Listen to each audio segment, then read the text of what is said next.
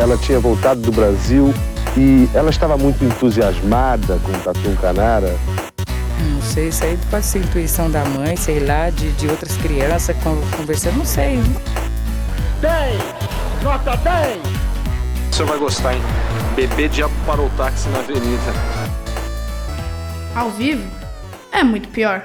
Eu sou a Camila Quintzel. E eu, o Danilo Corsi. E hoje eu vou contar para vocês a história da primeira greve geral no Brasil, que ficou conhecida como Greve de 1917, quando São Paulo parou com imigrantes contra imigrantes, anarquistas e socialistas contra capitalistas e muito mais. E acabou puxando o resto do país. Sim, hoje é o dia de nós vamos parar tudo! Mas antes, a palavra dos nossos patrocinadores. Bem capitalista, hein? Primeiro, o siteguy.dev. Se você precisa de um site, um aplicativo ou talvez um e-commerce, fale com o SiteGuy. Eles vão te ajudar com uma qualidade e rapidez por um preço bem acessível. E se falar que veio daqui, tem desconto. Então aproveita o final do ano e tira aquela ideia do papel pessoa. É capitalista, mas eles são proletários dos códigos. Proletária dos códigos. E me conte, Danilo, o que o Drinco mandou pra gente hoje? O vinho de hoje é o Correcto Verdejo 2020, das bodegas Alcade. Um vinho branco vegano que tem um aroma de frutas cítricas e final elegante. Ou seja, um bom vinho que está por apenas R$ 39,90 lá no Drinco. Bora aproveitar que toda vez que você compra com o link do Drinco, a gente ganha uns caraminguás que ajudam a gente a tocar o podcast. Sustentam? Não, mas pelo menos pagam o servidor, né? É. Brinde história? Tchim, tchim. Tchim, tchim.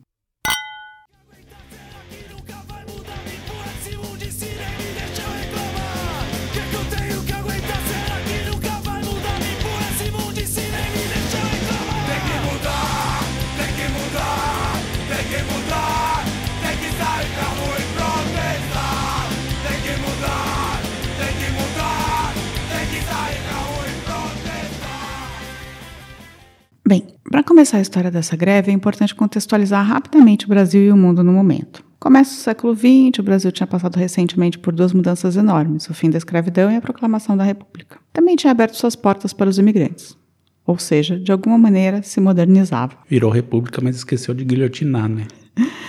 Muitos imigrantes italianos se estabeleceram em São Paulo depois de fugir das fazendas cafeeiras do interior que tinham tentado trocar a mão de obra escrava por uma europeia com bem pouca diferença no tratamento. Alguns com mais experiência e que tinham chegado antes à capital começaram a crescer, se tornando industriais, como é o caso dos Matarazzo ou dos Crespi. Esses industriais foram contratando seus conterrâneos. Então, nesse momento em São Paulo, o universo de produção industrial estava basicamente focado nessas famílias italianas e espanholas contratando seus imigrantes, né, seus conterrâneos. E a economia em seção crescendo e sendo pressionada por outros fatores históricos. E aí nunca ninguém reclamou, né, desses malditos imigrantes, né? Nesse caso, não. Que eram brancos e limpinhos, né? Mas calma que eu já vou... Vai ter, vai ter drama. O problema é se o imigrante é rico ou não. Essa é a questão. E temos mais dois elementos que formam esse caldo. O primeiro é a expulsão dos anarquistas italianos. Sim, muitos anarquistas foram expulsos da Itália depois de 1891. E a maioria foi para a Argentina, mas muitos também vieram para o Brasil. E como último elemento desses caldo estranho de cultura foi o decreto Prinetti, de 1902, na Itália. Ele acabava com a imigração subsidiada de italianos para o Brasil. Ou seja, o governo italiano não ia permitir mais que brasileiros pagassem a passagem para italianos irem para trabalhar em suas fazendas. Isso aconteceu por conta dessa quase escravidão que estava rolando nas fazendas cafeiras paulistas. Os caras pagavam a passagem e o imigrante ficava devendo meio para sempre, sabe? Bem elite brasileira. Sim, é, isso ainda continua acontecendo, né? Então, cortaram isso. Então, agora, quem quisesse imigrar para o Brasil, da Itália, podia, mas deveria pagar a sua própria passagem. Com isso, os italianos deixaram de ir para as fazendas, né? Porque eles não estavam mais sendo subsidiados e foram para as cidades, em especial para São Paulo. Em 1917, com essas ondas de imigração e industrialização rápida da cidade, quase 50% da capital paulista era de estrangeiros. Eu achei esse dado impressionante, assim. É bem alto, né? E desses, a maioria absoluta era de italiano. Eu achei absurdo, 50%. Pensa, tipo, é muita gente, né? Eu não sei quanto que era a população de São Paulo em 17. 500 mil pessoas. Ah, ok. E isso explica o sotaque, né, da moca agora, o sotaque que os, que os paulistas têm. Depois, os italianos tinham um bom grupo de espanhóis, mas nem perto, e então outras nacionalidades variadas, alemães e. Japoneses também, né, já tinha aí. Tinha, mas eles estavam no interior, né? Eles não estavam tanto na, na capital. Mas como tudo começou na greve geral? Bem, tudo começou na fábrica Crespi. É, de o nome exato da fábrica é Cotonifício do Rodolfo Crespi. Eu achei muito engraçado Cotonifício. Cotonifício. Essa fábrica quase merece, merece um episódio próprio, pois ela foi o início da primeira greve geral do Brasil, foi bombardeada durante a revolta paulista de 24 e também foi onde se originou o time da Juventus, que se chamava Cotonifício Rodolfo Crespi FC, antes de mudar de nome. Você já foi ao estádio da Juve, Danilo? Não é a Juve é do Juve, ou Ah. Juventus, no caso do Brasil. Ah, Juventus, gente. Mas é, é bem nome do time italiano com a camisa da cor do Torino, Sim, porque eram dois irmãos. dois irmãos. É, e o Rodolfo Crespi era, chamava Cotonifício. Eu acho que era, fora difícil falar Cotonifício antes, então as É, pessoas... um grito de torcida fica meio difícil. A torcida também vai, Rodolfinho, não dá, né? É. Bem, os piquetes da greve começaram na, na fábrica Cresp, especificamente na seção feminina, que tinha cerca de 400 operárias. Vale dizer aqui que mulheres e crianças eram grande parte da força de trabalho operária e se espalharam pela cidade. O que os grevistas queriam? O que, que você acha que eles queriam, Danilo? Dinheiro. Sim, eles queriam aumentos de salários entre 15% e 20%, a abolição da extensão do trabalho noturno para os que já trabalhavam durante o dia. Basicamente assim, eles trabalhavam 13 horas por dia, mas eles estavam precisando aumentar a produção e então estavam querendo obrigar as pessoas a trabalharem à noi- até a meia-noite. Uma coisa bem básica, assim Tipo startup, né? tipo startup. Mas não só. É, tinha uma outra questão que precisava ser levada em conta. Com essa greve, ela estava no meio da Primeira Guerra Mundial. É, então o Brasil, como sempre, resolveu ganhar mais dinheiro exportando alimentos, que fez com que o preço das coisas disparasse internamente. Tipo o que está acontecendo agora durante a pandemia, né? É, é bom que a China parou de comprar, né? Vamos ver se melhora agora. É, com os alimentos quase 200% mais caros, os operários começaram a penar para conseguir colocar comida na mesa. E também por conta da guerra, em especial porque os Estados Unidos tinham entrado nela, além da Europa, os importados não estavam chegando ao Brasil, nem os maquinários. Então, esses operários estavam sendo obrigados a trabalhar nessas 13 horas por dia em máquinas sucateadas para produzir o que a importação não estava mais trazendo. E os horários estendidos deixavam as coisas mais perigosas para as mulheres e para as crianças. Foi por isso que elas que começaram a greve, que precisavam agora deixar o local de madrugada, né? E às vezes, muitas vezes eram atacadas, porque não é que se São Paulo fosse uma cidade super segura. Nunca foi, né? Nenhuma cidade para mulher andar de madrugada Não. sozinha. Não. Outra coisa que estava pegando é que os industriais italianos decidiram que iam participar dos esforços de guerra da Itália. Então, do nada, eles criaram um tipo de taxa que apreendia uma parte do salário da galera para doar como esforço de guerra para a Itália. Vem. Basicamente, o povo estava passando fome e tendo que fazer doação obrigatória de salário para a Itália em guerra. Dá para entender porque eles ficaram putos, né? Sim, mas pelo menos dessa vez a Itália estava do lado certo, né? É, você já pensou isso? Tipo, Não, sem chance. olha, agora a gente criou essa, essa taxa patriótica aqui e E se pensar bem, muito provavelmente essa grana não, não chegou na Itália. Duvido. Dizem que chegou, não sei. Aham. Não posso afirmar nem negar. Deve estar na conta do. Ficou na conta do Crespi lá, né? Não posso nega- negar, nem afirmar, ou dos Matarazzo. É, o que começou na fábrica Cresp foi sendo levado pelos militantes anarquistas, socialistas e do sindicalismo revolucionário para outras fábricas da cidade. E uma depois da outra começou a fechar. Lembrando também que a maior parte das fábricas ficavam na Zona Leste, né? Brás, Moca. E a, a galera também morava por ali. Brás, Bexiga e Barra Funda. Bom livro.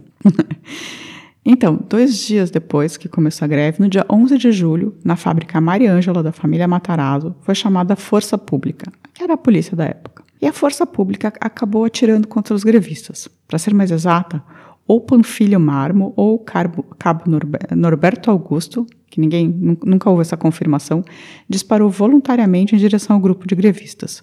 O tiro acertou Jo- José Jiménez Martinez, um espanhol anar- anarquista ligado ao grupo Jovens Incansáveis. Eu adorei o nome desse grupo, Jovens Incansáveis. E aí o bicho pegou.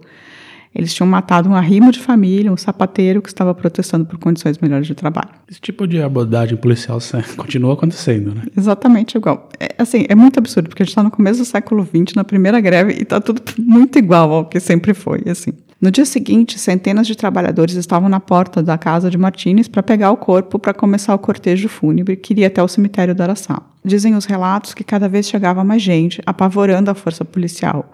E mais de 10 mil partici- pessoas participaram desse enterro. São Paulo tinha cerca de 500 mil pessoas na época, ou seja, foi, tipo, proporcionalmente uma pequena multidão. Sim. No cemitério, os discursos foram feitos, primeiro em português, depois em espanhol, então em italiano e depois em português de novo, e todos conclamando os operários para pararem de vez. Todas as fábricas depois disso pararam. Os industriais, então, bom, como bons industriais, começaram a conversar com os grevistas, né, Danilo? Sem chance. Nunca conversa. Nada. Eles chamaram a, a polícia contra os trabalhadores. No dia 13 de julho, as agressões da força pública, atirando contra grupos de trabalhadores, ocorreram em várias partes da cidade. Eduarda Bindo, filho do operário Primo Bindo, foi morta com um tiro de carabina, um dos tantos disparados contra um conjunto de trabalhadores na rua Vitorino Carmilo, no centro. O pedreiro de 28 anos, Nicolas Salerno, por ser muito conhecido como muito ativo no movimento operário, foi praticamente executado enquanto passava pela Rua Augusta, e ele cruzou com o pelotão da Força Pública. Embates ocorreram também na Avenida Paulista. Foi a partir desse momento que os trabalhadores explodiram em fúria e a cidade ficou quase ingovernável, tomada por uma revolta urbana. Isso aí, burn. Tá precisando fazer de novo, né? Pois essa greve que começou ali, por 11 de junho, durou quase um mês e se espalhou por todo o país. O ápice, claro, foram esses primeiros 10 dias em São Paulo. Depois ela foi pipocando aqui e ali. Por outro lado, ela não foi nada pacífica, de forma nenhuma. Os empresários não queriam negociar e tinha a polícia do seu lado, e a pancadaria absurda estava ocorrendo. Não só. Nessa época também tinham começado as expulsões do país. Um grupo de anarquistas que tinha chegado ao país em 1893, depois de serem expulsos da Itália por conta das manifestações de 1 de maio em Roma, foi o primeiro grupo que eles tentaram deportar. Criou-se uma série de reportagens no jornal sobre isso e a partir dela todos os operários italianos começaram a ser vistos como participantes e chefes de uma, vou abrir aspas, uma terrível seita destruidora cujo objetivo seria implantar a desordem e uma luta fratricida incompatíveis com a abundância e excelência dos nossos recursos de vida. Também conhecido como máfia. é, eles, tipo, tava todo mundo contra os anarquistas italianos. Vale destacar aqui que um expoente do movimento anarquista paulistano foi o tipógrafo brasileiro Edgar Leuenroth, que na verdade tem um nome alemão, né? Ele devia ser filho de alemão. Ele era redator, editor e diretor de jornais libertários em língua portuguesa. E teve um jornal anarquista circulando com tiragem diária entre 5 mil a 8 mil exemplares. É tipo absurdo. Para uma cidade de São Paulo da época é absurdo mesmo. É, Leuenroth também mudou o anarquismo brasileiro, estando sempre empenhado em todas as frentes de atuação que o, monumento, o movimento libertário desenvolveu, que eram, você vai gostar, anticlericalismo, sempre, ensino moderno, bom, contracultura, ótimo, e propaganda política. Bom também. Ele foi um dos presos como artífices do movimento. E aqui nos dois materiais que eu usei para me basear nesse episódio, um documentário chamado 1917, A Greve Geral, de Carlos Pronzato, e o livro A Greve Geral de 1917, em São Paulo, há uma crítica aos próprios historiadores. Segundo os estudiosos, como a maioria dos historiadores tem um viés meio de aprovação do socialismo, eles diminuem o anarquismo brasileiro, dizendo que as manifestações foram espontâneas, sabe? Como se elas tivessem surgido do nada. Treta na esquerda. Então, não eram. Os anarquistas estavam se organizando há anos, desde, desde que eles tinham chegado ao Brasil, nas ligas de bairro, que uniam as pessoas, tipo, das mesmas regiões e também tinham ligas étnicas, tipo a Liga dos Italianos, sabe? Que juntavam os imigrantes numa mesma área. Socialistas também participavam dessa organização, mas a estrutura pesada mesmo era da, dos anarquistas, porque eles acreditavam nesse trabalho feito de base, sabe? Foram eles que criaram os me mecanismos de reivindicação direta de organização pela base, e isso foi em 1917, assim. Tipo, quando a gente olha, tipo, pô, os caras estão se organizando em 1917, coisa que a gente não consegue fazer hoje, né? Bem, com as prisões e mortes, né, começaram a ter muitas prisões e mortes, as mulheres tomaram a frente da greve e tanto fazendo os discursos em praça pública quanto indo às delegacias para exigir a soltura dos grevistas e enfrentando as forças policiais. Dois nomes que precisam ser destacados são de Elvira Boni e de Maria Lacerda de Moura. E a repressão, então, estava comendo solta por pois oligarcas no Brasil, né? Aí começa uma campanha de difamação desses operários, dizendo que eles eram lerdos, revoltosos e mal agradecidos, que tipo, ah, eram estrangeiros, que não deveriam estar tá fazendo isso. Lembrando que esses operários não tinham muito para onde correr, né? Como eles eram estrangeiros, eles não podiam votar nem se organizar em partidos. Então não havia jeito de representação política direta. Tudo precisava ser feito por sindicato mesmo. Os caras estavam entre a Cruz e a Caldeirinha. Lembrando que os industriais também eram seus conterrâneos, né? Bem, e esses caras estavam brigando com os caras como os Matarazzo e os Crespes, os donos de São Paulo naquele momento. Rodolfo Crespo, para você ter uma ideia, fez a seguinte afirmação: No Brasil, não existe razão para o socialismo ou o anarquismo, planta exótica trazida do estrangeiro, quando entre nós tudo é feliz e livre. Eles cons... Mas ele não era estrangeiro? Ele era estrangeiro. Ele talvez tenha sido uma planta exótica que, ele, ele, que se trouxe, né? Eles consideravam os anarquistas sem Deus e sem pátria. Bom, Parece um discurso bem de hoje, né? sim. Não, continua a mesma, mesma lenga-lenga. Durante a greve, que cresceu absurdamente depois do enterro de Martins, ocupou-se São Paulo, em especial os bairros operários. As pessoas tomavam os bondes de assalto, fecharam as fábricas. A força policial estava reprimindo fortemente, mas o povo continuava, né? Mais e mais trabalhadores parando também, e começou um movimento de solidariedade. Então a greve que parou São Paulo foi para Campinas, Jundiaí, Sorocaba e até para outros estados. Curitiba, a minha cidade, também entrou em greve, olha lá. É, e em algum tempo o movimento chegou no Rio Grande do Sul e poucos dias a greve também chegaria ao Nordeste. Como os industriais não tinham organização própria naquela época, eles demoraram para reagir, sabe? E criaram a Fiesp. Exatamente. Mas eles chamaram a polícia que não se negou a, a carnificina, né? O número de mortos oficial é de três. As pessoas especulam 200 mortos, mais os deportados. Já o jornal Fanfula, o mais importante jornal italiano da cidade, noticiou que na noite de 15 de julho tinham sido escavadas 210 valas na quadra 139, letra AO, do cemitério do Araçá, onde foram sepultados os cadáveres no meio da noite. Um esquadrão de cavalaria protegia as operações enquanto os carros da polícia iam e vinham. No dia 19, outros seis cadáveres, cinco homens e uma mulher, também foram sepultados ali. Vala comum também é uma constante brasileira, né? Sempre, né? Assim, sempre envolvendo polícia, né? Eu achei muito absurdo que os caras falaram, ai, não, são três mortos. E alguns deportados, mas na verdade, tipo, o jornal falou tem 200 pessoas, 200 valas cavadas durante a noite. Mas é, é quando, por exemplo, quando tem manifestação na Paulista e não é do agrado, aí eles falam assim, não, tinha 3 mil pessoas. E aí você olha a foto, enfim. Bem, conforme as pessoas começaram a desaparecer com a repressão extremamente violenta, e aí, tipo, com mortes mesmo acontecendo, os anarquistas recuaram.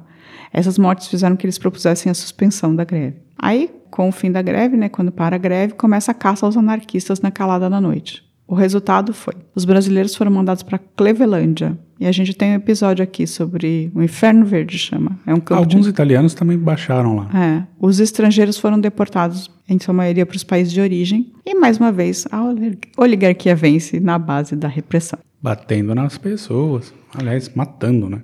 Uma das coisas que são comentadas e que eu vi em vários lugares é que os anarquistas podiam ter ganhado essa batalha, dependendo de como as coisas fossem feitas, porque eles tinham na mão uma revolução paulista, assim. Eles chegaram a ter total controle da cidade, emitindo passes para as pessoas circularem de outro, sabe, salvo-condutos para as pessoas circularem pela cidade.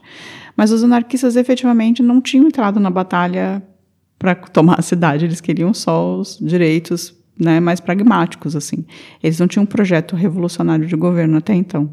Dizem que, apesar de tudo, essa greve fez começar uma nova era de negociação entre patrões e empregados. Os operários, como classe, agora organizados, começaram a demandar melhores condições de trabalho e de vida. Várias conquistas foram conseguidas depois da greve de 1917, até Getúlio, né, em 1930. No entanto, o anarquismo no Brasil começa a diminuir depois dela. Com a prisão, deportação e morte de seus líderes, os anarquistas começaram a ficar meio de lado na história política. Mas, de modo geral, isso é uma representação no mundo. Era, foi meio assim também, uma repressão em cima deles e depois ficou meio abaixo. Sim. É, em 1917 tem ainda né, tem a Revolução Soviética e isso vem mais inspiração para a criação dos núcleos socialistas, né, que eles estavam junto com os anarquistas, mas o socialismo tem um, um fôlego e, e, aí começa a criação, e em 22 vem a criação do Partido Comunista Brasileiro. O Edgar Lowenroth, que eu falei antes, ele foi preso como mentor intelectual, ele foi acusado do saque do Moinho Santista. E ele continuou ativo até 1960, e parece que é uma pessoa importantíssima no movimento brasileiro, anarquista brasileiro, e talvez valha a pena a gente falar sobre ele, né? Com certeza. Com o tempo, os sindicalistas revolucionários vão sendo um pouco domesticados, em especial depois da Era Vargas. Já anarquistas continuaram a ser perseguidos mesmo, nada mudou sindicalistas revolucionários terminaram virando Paulinho da Força. Viraram sindicalistas peleguinhos. Como legado, essa greve é uma história de solidariedade e organização de base. Não deu muito certo, mas foi lindíssima, né? E eu vou finalizar aqui com o que o jornal A Plebe, em 1917, resumiu sobre a, a, a greve. Que tremenda lição! Se estivesse fortemente unida e preparada, teria podido, ao fim, impor os seus direitos. A lição servirá, porém, e de outra vez a sua ação será mais organizada e decisiva. Viva a revolução! não, não tivemos revolução. Gostou da história? Gostei, gostei. Você conhecia? Por cima, né? Porque quando eu fiz o episódio da Clevelândia, teve esbarrei nessa história, assim, mas eu só li o contexto geral, não sabia os detalhes. É, eu achei bem impressionante, assim. Eu, eu gostei muito dos, dos dados é, estatísticos, assim. Tinha muita mulher nas fábricas, tinha muitos estrangeiros. Basicamente era feita de estrangeiros, assim, essa industrialização brasileira, assim. Eu achei bem curioso. Eu não sabia disso. Eu tinha, assim, por alto, mas eu não sabia. Bom, o Brasil precisa de passar por um choque desse novamente, né? Então, tá. Principalmente no campo. O que você quer dizer com passar por um choque desse no campo? Porque não tem mais gente lá no campo. Tem, só, é só se tem. maquinário. Não, mas alguém controla, né? Não é o dono, não é a Cátia Abreu que fica lá brincando de eu drone. espero, eu trator. espero que não seja a Cátia Abreu, que esteja lá na, na colheitadeira. É, sim, eu acho que E a toda a galera de Uber e. sim. enfim. Eu acho que a- os serviços talvez seja o caso de, de ter. Ah, precisa regular, né, essa parada, assim, ah, tá uma louca, tá um, um absurdo, assim, é uma putaria sem fim, né, tipo, as pessoas não têm, não têm emprego de verdade, as pessoas não, que têm emprego ganham menos do que deveriam ganhar, e no final das contas, tá todo mundo precarizado, né, agora eu Eu tava lendo essa semana que aqui na Alemanha tem um serviço de entrega que chama Gorillas, que entrega, sei lá, se precisa de pão, coisas pequenas, eles trazem. E o- os funcionários estavam tentando sin- sindicalizar e eles conseguiram entrar na justiça, né, o Gorillas, para impedir a, a votação. É, que é o que aconteceu com a Amazon nos Estados Unidos Também. também. É, então o sindicato é importante, a gente, viu? Apesar da gente ter essa. As pessoas fizeram crer. E assim, tem muito sindicato inútil também no Brasil, mas deveria ser um lugar para a gente se organizar mesmo, assim. Na verdade, os sindicatos precisam de uma reno- renovação, né? E isso basicamente depende das pessoas estarem interessadas, né? A nova geração estarem interessadas em fazer parte, tirar uns paulinhos da, da, da jogada, né? É, é, é verdade, talvez precisasse de uma nova era de sindicatos, né? E assim, as pessoas precisavam ser menos precarizadas, porque, tipo, Ah, isso depender da empresa, isso não vai acontecer. Sem emprego não tem sindicato. Né? Bem, essa foi a história. Vamos dar uma pausa e vir para os recadinhos? Sim. A todo aquele sem paga nem bandeira, a todo aquele sem ilho nem fronteira, aos que se arriscam a peitar a autoridade, aos que se arriscam a dançar com a liberdade,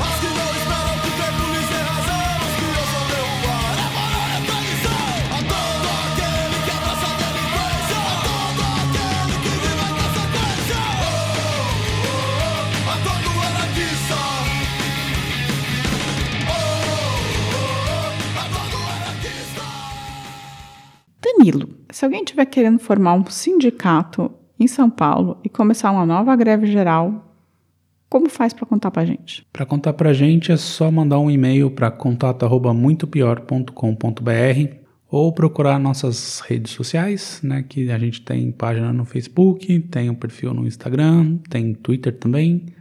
Pode deixar um recado lá no nosso canal do YouTube ou deixar no próprio site, né, no muitopior.com.br. Gostamos. Bem, agora os recadinhos das pessoas. Paulo Alves contou pra gente que ele nasceu um ano, de- um ano depois do acidente, pouco menos de um ano depois do acidente. Você fez o cálculo da idade dele? Não fiz. do acidente do voo, do sequestro do voo. E ele acha inconcebível hoje em dia pensar que não tinha essa preocupação de vistoriar os passageiros dos voos domésticos. Mas é que assim, Paulo, eu diria que as pessoas não estavam pensando que outras pessoas podiam fazer isso, até Pois que é. fizeram. Eu acho que é isso que é, que é a verdade, entendeu? Da mesma maneira que era permitido fumar, né, no avião. É, então, eu acho que. Se você pensar friamente, por exemplo, é, o ônibus sofre da mesma coisa. Se o cara quiser pegar um ônibus e correr, entrar em algum lugar com um ônibus, É, aqui, aqui na Alemanha fizeram isso com caminhão, né? Numa um feira de caminhão, Natal. Pois é. É, e ele falou que também que é incrível que ninguém tenha feito um filme sobre essa história. Cancelaram o filme. Cancelaram, né? Pelo menos a última notícia que eu tive é que estava cancelado, mas vai que, né? E ele tem uma sugestão que é a Noite dos OVNIs de 1800 1986. Esse não é o caso do Prato lá? Não, acho que não lembro. É, o Fernando José falou que gostou muito da história, que não conhecia, que parecia uma versão do Dia de Fúria. É, né, mais ou menos. ele estava ele tava furioso. Tava furioso. É, e ele falou que a gente, ele acha que as, as atitudes do Raimundo Nonato foram desconectadas, mas que a gente não deve crucificá-lo, porque as motivações eram válidas. Sim, a gente não pode falar sobre o desespero das pessoas, assim, ele está no momento, o Fernando... Não, eu concordo, eu só discordo da solução, porque assim, uma coisa é você estar desesperado e outra coisa é você levar 100 pessoas com você na sua fúria, né? Isso pra mim é um pouco pouco razoável, como o caso do piloto alemão também que se suicidou jogando um avião cheio de criança no- nos Alpes, né? Sim, sim. é, eu, isso eu também concordo. Assim, eu acho que. E até, até eu não sou tão contra matar o Sarney, né? não, tô brincando, gente, eu não falei isso.